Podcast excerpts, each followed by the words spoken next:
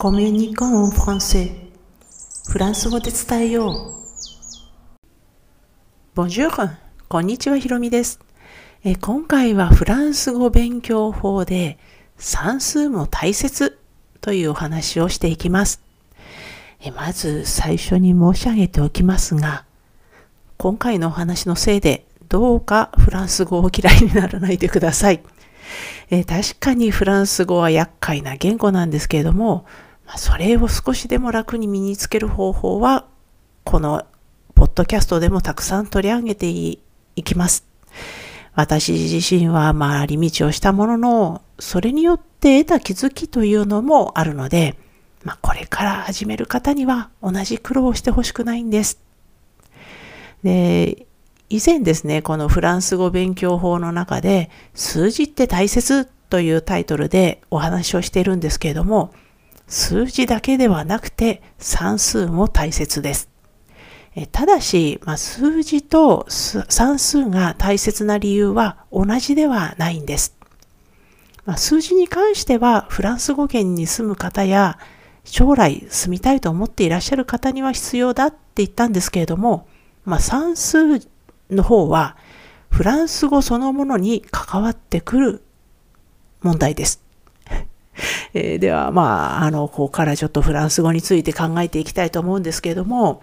これ、まあ、本当にフランス語はよく論理的な言語だって言われます。まあ、そしてフランス語圏に生まれたネイティブでさえ、大部分の人が面倒くさいって感じている言語です。まあ、本当にあのフランス語に長く住んで日本語よりはフランス語で普段話して過ごしている私自身も 本当にめんどくさいと思ってる一人です。で、このめんどくささをご紹介する第一歩としましてですね、えー、このポッドキャストでシリーズにしているフランス語版星の王子様のフレーズの第19回にて、まあ、ちょっと公開している内容をまとめます。で、まあ、この中では、レガンド・ペクソンヌという、あの、言葉が出てきてるんですけれども、このレガンド・ペクソンヌのペクソンヌというのが女性名詞で複数形なんですね。で、グランドというのもその影響を受けて女性で複数形になっています。えさらにその前についているレも影響されて複数形なんですけれども、こちらは、あの、性による変化はないんですね。で、そしてですね、その他に、あの、また別のところで L という単語が出てきてるんですけども、この L という単語が、えー、先ほどのレグランドペクソンを指しているんですね。で、この L は三人称代名詞の女性で複数形なんです。で、まあ、つまり、この L もレグランドペルソンヌの影響を受けているというお話をしました。で、要は何が言いたいかというとですね、このたった一つの名詞の、えー、ペルソンヌによって、漢詞、形容詞、指示代名詞の3つが影響を受けて変化してるんですね。まあこれ例えば英語なんかではありえないことです。で、その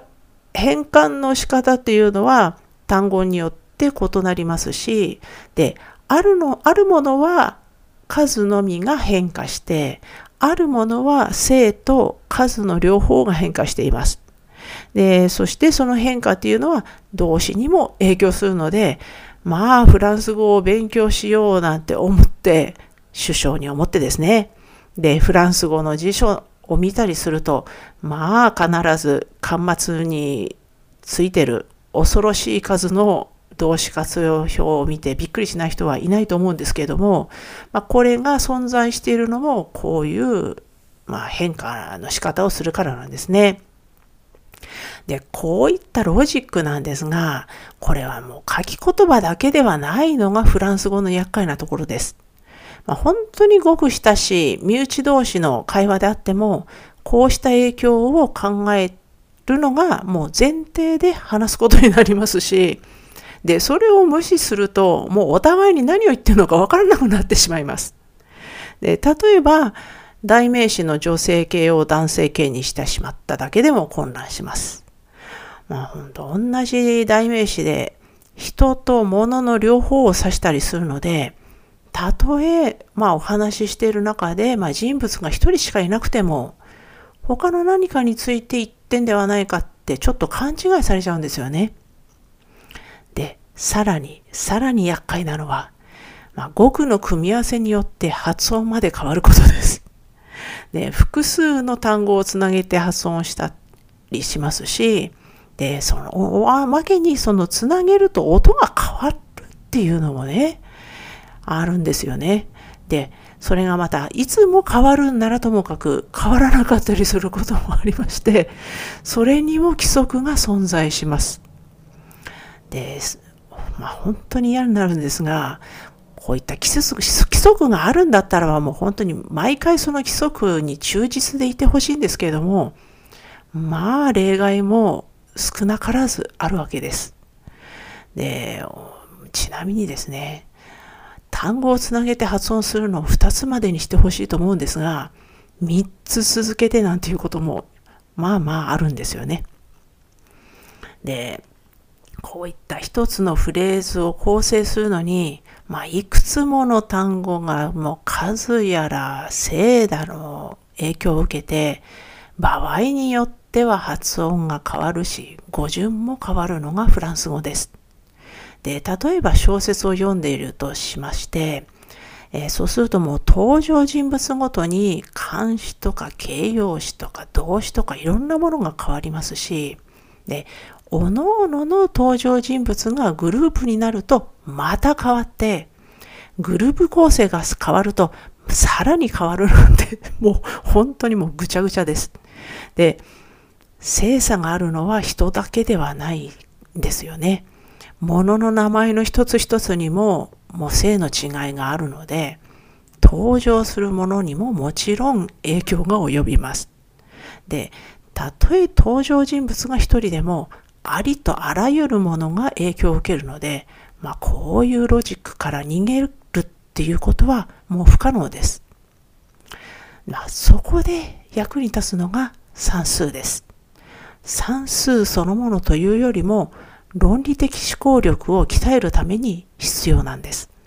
まあ、ちょっと難しい論理的思考力なんて言いましたが、まあ、算数的な考え方ですよね。まあ、はっきり言って数学レベルというのは必要ないと思いますけれども、算数のものの考え方がフランス語にはしっくりきます。で、フランス語を始める前に算数とは言いませんが、子供の頃に習った算数の雰囲気を思い思い出していただければと思います。えー、ただしですね、論理的な要素がフランス語強いんですけれども、それを操るフランス人が特に算数を得意にしているとは到底思いません。もう本当にもうつまんない買い物をすれば、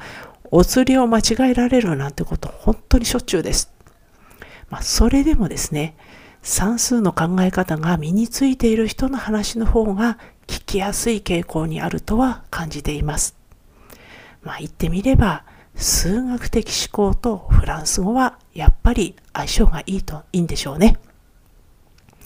まあ、このエピソードはブログ記事としても投稿しますので、まあ、よろしければ説明欄に該当する記事へのリンクを貼っておきますので、スペルの確認などにお使いください。では今回も最後まで聞いていただきありがとうございました。アビアンとまたね。